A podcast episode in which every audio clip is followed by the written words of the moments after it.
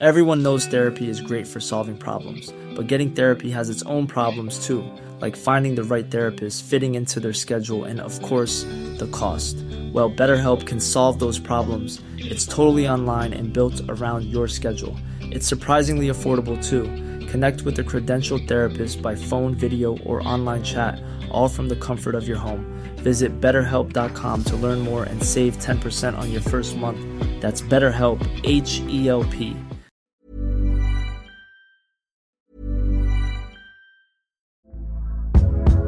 Hey there, it's Michelle Norris. I'm host of a podcast called Your Mama's Kitchen. When I travel, I'm usually looking for a way to find a taste of home when I'm not at home. And one of the things I love to do when I am at home is entertain. And Airbnb allows me to do that. When I was in California recently, I rented a house that had a great kitchen. And when we were sitting around the table, we're all thinking, we're in someone else's house. Someone could be in all of our homes as well. If you have a home, but you're not always at home, you have an Airbnb. Your home might be worth more than you think. Find out how much at airbnb.com/slash host. Everyone knows therapy is great for solving problems, but getting therapy has its own problems too, like finding the right therapist, fitting into their schedule, and of course, the cost. Well, BetterHelp can solve those problems. It's totally online and built around your schedule. It's surprisingly affordable too. Connect with a credentialed therapist by phone, video, or online chat, all from the comfort of your home. Visit betterhelp.com to learn more and save 10% on your first month. That's BetterHelp, H E L P.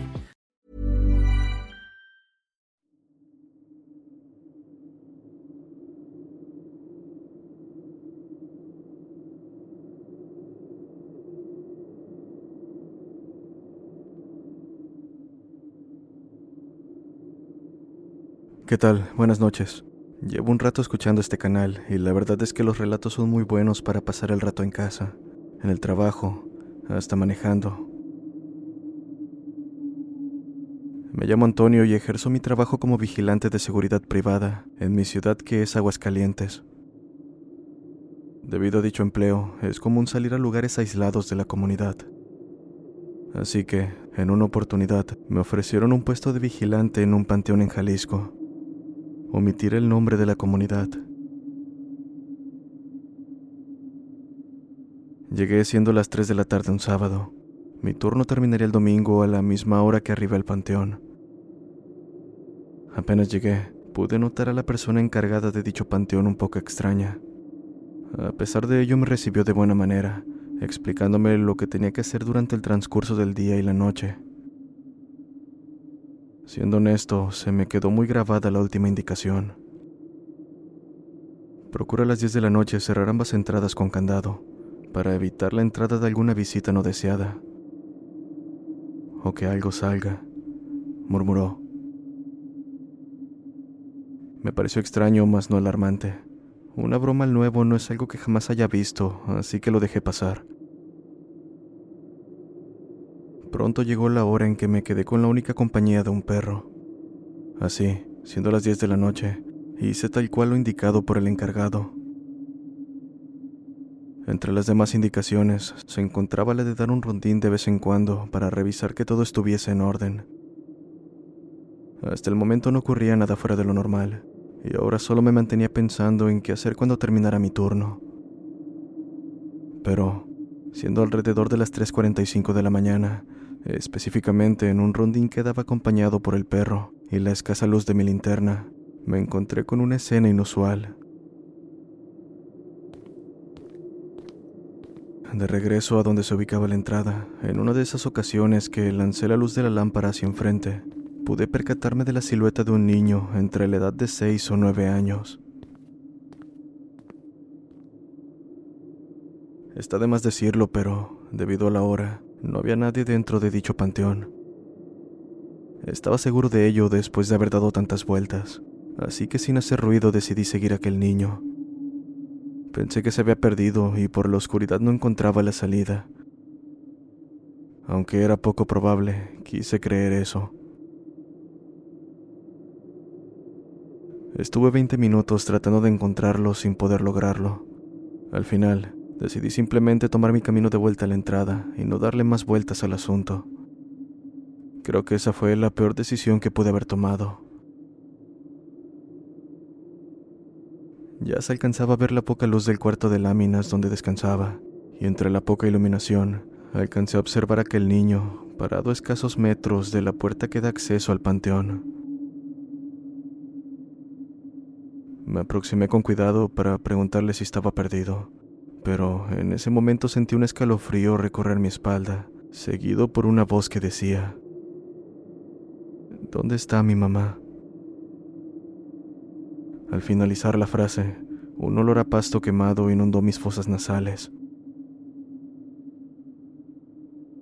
El miedo que me invadió fue suficiente para hacerme correr asustado directo al cuarto, donde trataría de pasar el resto de la noche. Pero no pasaron ni diez minutos de que me encerré, cuando escuché cómo desde afuera golpeaban las láminas, de una forma que pensé que las romperían en cualquier momento. Fue hasta después de dos minutos que me parecieron eternos, cuando finalmente todo cesó. De alguna manera tomé el valor para asomarme y ver qué era lo que había provocado esos golpes. Viendo así la macabra aparición de un niño ahogado en llanto, gritando de una manera que me hace temblar el solo recordar. Desconozco si aquella aparición era la de alguien que murió trágicamente junto a su familia, o porque estaba buscando a su madre, pero es algo que no me gustaría volver a ver.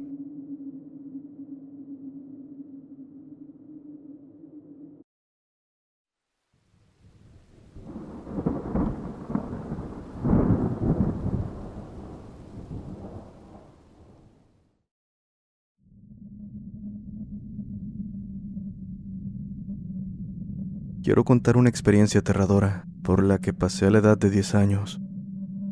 Es algo que me dejó marcado para toda la vida y difícilmente olvidaré, pues a la fecha tengo 55 años y esto es algo que aún me eriza la piel. Dando contexto, mi padre tenía un compadre a quien visitaba mucho y a quien le gustaba beber de más. Se la pasaban tomando y en realidad vivíamos un poco cerca, pero las visitas llegaban a alargarse tanto que al final resultaba un poco peligroso irnos de noche. En fin, cambiaré algunos nombres por respeto a las personas que ya no están aquí. Así como en otras visitas, en esa ocasión se nos hizo tarde, tanto como para poder volver, por lo que nos quedamos a dormir en la casa del compadre. Dicha casa era de su madre, nos quedamos en una cama matrimonial donde dormimos los cinco integrantes de mi familia, contándome. Otro detalle que es importante se encuentra en la habitación donde nos quedamos.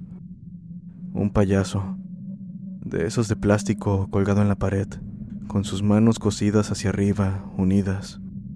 Es justo así que colgaba. Así que Desconozco la hora en la que nos acostamos a dormir, pero supuse era bastante tarde. Al final, doña Chabela, la mamá del compadre, nos dio indicaciones sobre la habitación y demás cosas, para retirarse también a dormir. No tardé en despertar exaltado, volteé en todas direcciones con un mal presentimiento, y a mis lados solo estaba mi familia dormida. Me recosté nuevamente, tapándome de pies a cabeza. En ese momento sentí que desde mis pies algo comenzó a subir lentamente. Algo muy pequeño, dando pasos cortos hasta llegar a mi cabeza. Sin poder ver qué era lo que estaba encima de mí, solo me mantenía tapado, sintiendo tanto miedo como nunca. De repente aquello se detuvo en mi cabeza, para pronto sentir un jalón en la cobija que me cubría. Fue tan repentino que no tuve tiempo de tirar de ella para que no me destapara. En la oscuridad de la habitación, pude ver que encima de mí estaba el payasito mirándome, con una expresión aterradora en su rostro y una sonrisa de oreja a oreja. Grité con todas mis fuerzas en el momento que vi cómo esa cosa comenzó a abrir su boca mi grito fue tan alto que desperté a todos en la habitación, preguntando qué ocurría. Entre lágrimas, les decía a mis padres que el payasito de la pared se había movido, pero estaba tan asustado que ellos apenas me entendían. Pronto llegó doña Chabela, quien al escuchar lo que dije no puso expresión alguna. Solo tomó al payasito y lo colocó donde estaba, diciéndome que no me preocupara, que solo había sido una pesadilla. Ya no te va a molestar, agregó mientras colgaba gentilmente al payaso. Mis padres se miraron confundidos, pero debido a lo tarde que era no quisieron indagar en lo sucedido y solo lo dejaron como un mal sueño que tuve.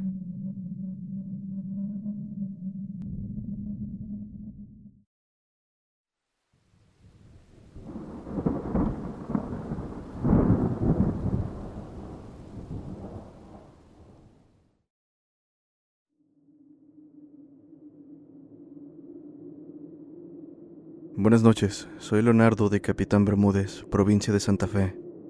Me desempeño como policía de dicha provincia. Esto me ocurrió en una ocasión que mi cuñado llegó a pasar unos días en casa. Cabe destacar que en ese tiempo vivía en la parte de atrás de la casa de mis padres. Debido a que la casa es muy grande, me dejó vivir con mi familia en un sector de la misma.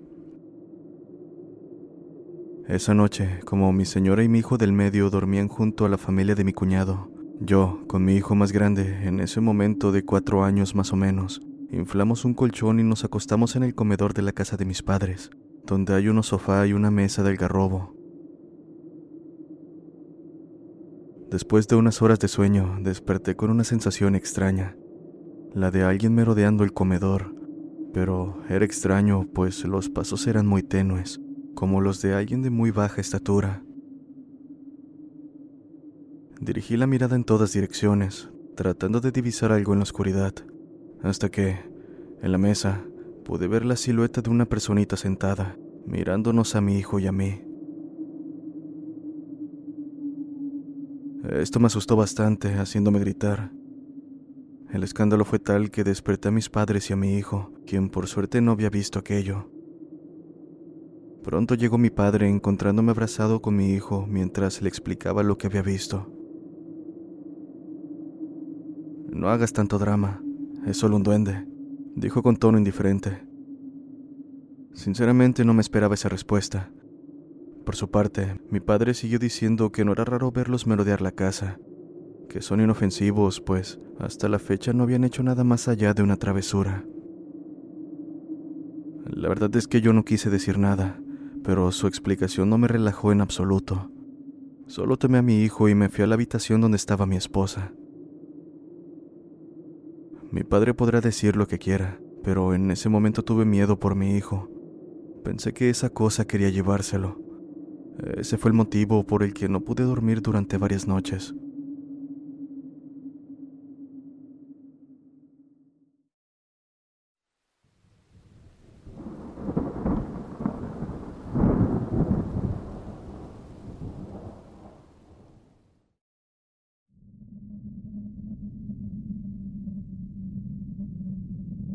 Buenas noches. Vengo a contar una experiencia que viví de niño en la casa de mis padrinos en Paraguay, en la ciudad de Acay.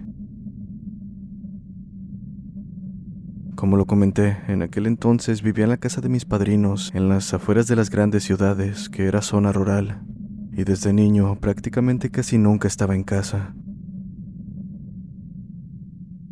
Llegó un momento de mi vida que empecé a experimentar cosas que me traumaron hasta ahora. Les cuento. Una noche, estando acostado, empecé a escuchar que algo o alguien caminaba en el techo de la casa, justo en la habitación donde estaba. Aquellos pasos eran muy pesados, tanto que parecía que el techo iba a caerme encima. En ese momento me invadió el terror y mi corazón empezó a latir rápido, ya que la habitación donde me encontraba daba unos terrenos abandonados y oscuros que a la vez conectaban a la habitación de mi madrina. Para mi mala suerte, los ruidos no cesaban y preso del pánico empecé a llorar. Esa noche no la pasé nada bien y prácticamente no dormí nada. Al día siguiente, por la noche y estando acostado, percibí un olor nauseabundo como el de un animal en estado de descomposición. A cada minuto el olor se hacía más fuerte, hasta terminar impregnando toda la habitación. Llegó un punto en el que el aire estaba tan viciado que me dieron ganas de vomitar. Pero al relacionar aquello con lo de la noche anterior, de alguna manera me las arreglé para ignorarlo e intentar dormir. Claro está que estaba lejos de lograrlo, pues pronto comencé a escuchar que la ventana que da a los terrenos estaba siendo forzada. Un sonido que no hizo más que aterrarme, pues lo que sea que estaba allá afuera intentando abrir parecía tener garras, mismas con las que arañaba incesantemente. Sin pensarlo dos veces salí corriendo directo al cuarto de mis padrinos, llorando y gritando que algo quería colarse en mi habitación. Esto fue extraño, pues a pesar de contarles lo sucedido, no quisieron ir a ver. En su lugar me dijeron que me quedara a dormir con ellos. El día siguiente, revisando la habitación, no pudimos encontrar algo que diera veracidad a mis palabras, ni siquiera rasguños en la ventana, que a juzgar por lo que había escuchado, era lo más seguro que habría. Pasaron los días en los cuales me sentía cada vez más cansado, sin ganas de hacer nada. Se sentía como si algo me estuviera quitando la energía. Así llegó una noche que, estando acostado, Escuché el sonido de piedritas golpeando el techo de mi habitación, muchas de ellas como si fuera una llovizna. El miedo que sentí esa noche es algo que se ha quedado en mí hasta estos días. Esto último fue la gota que derramó el vaso, pues decidí irme a la casa de mi madre por algunos días, tratando de escapar de esta situación. Finalmente pude descansar, pero eso solo era temporal, pues sabía que pronto tendría que volver a casa de mis padrinos. Y justo como lo pensé, apenas llegué, esa misma noche los ruidos extraños se hicieron presentes. Ahora incluso escuchaba sonidos de animales, muchos de ellos afuera de la habitación. Si esto se puede considerar como suerte, no pasó nada más allá de los sustos nocturnos que recibía. Pero en verdad, eso fue algo que casi me lleva al límite. Tiempo después, al platicar con mis padrinos, dijeron que eso que me ocurrió de niño fue causado por un ser al que ellos se referían como el Señor de la Noche. Un ente con aspecto humanoide, bastante pelaje y baja estatura. No se le podía ver fácilmente y se sabe que merodea en zonas rurales. Esto último tiene sentido, pues apenas me mudé toda actividad se detuvo.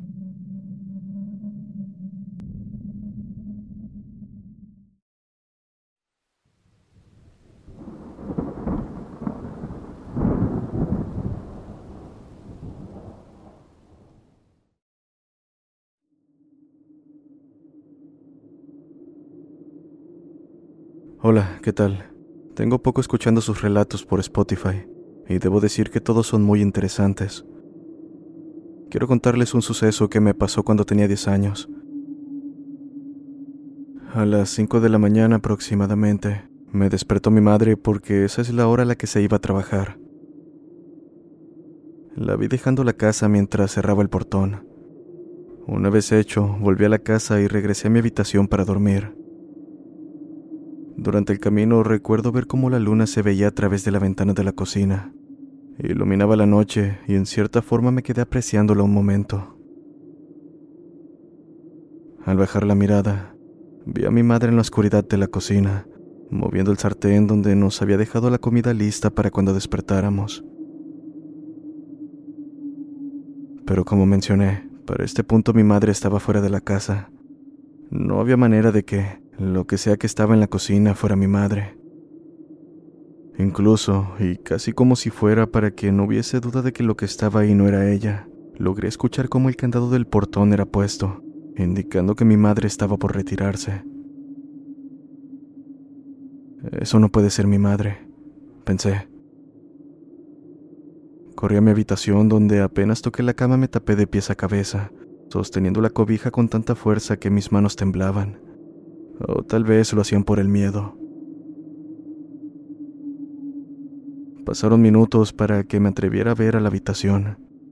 Cuando lo hice, con terror vi que esa cosa seguía ahí, mirándome. Estaba parada solo un par de metros, y dentro de mí sabía que eso no tenía buenas intenciones. Sentí eterna la salida del sol, y no fue hasta que la habitación se iluminó que pude conciliar el sueño. Ese mismo día le conté a mi madre lo sucedido, y al verme desvelada, ella solo me dijo que había sido un mal sueño y que no debía tomarle mayor importancia. No pasó nada más después de esa noche, pero digan lo que digan, yo sé que eso que viví fue real. El terror que sentí es algo que difícilmente pude haber imaginado. Gracias por leerme.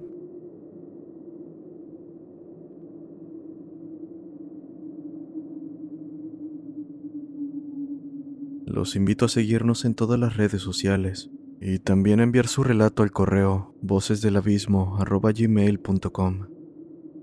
Recuerden, todos los enlaces se encuentran en la descripción.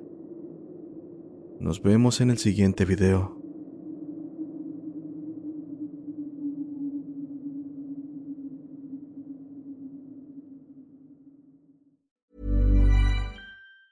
Planning for your next trip? Elevate your travel style with Quince. Quince has all the jet setting essentials you'll want for your next getaway, like European linen, premium luggage options, buttery soft Italian leather bags, and so much more. And it's all priced at 50 to 80% less than similar brands. Plus, Quince only works with factories that use safe and ethical manufacturing practices. Pack your bags with high-quality essentials you'll be wearing for vacations to come with Quince. Go to quince.com slash trip for free shipping and 365-day returns.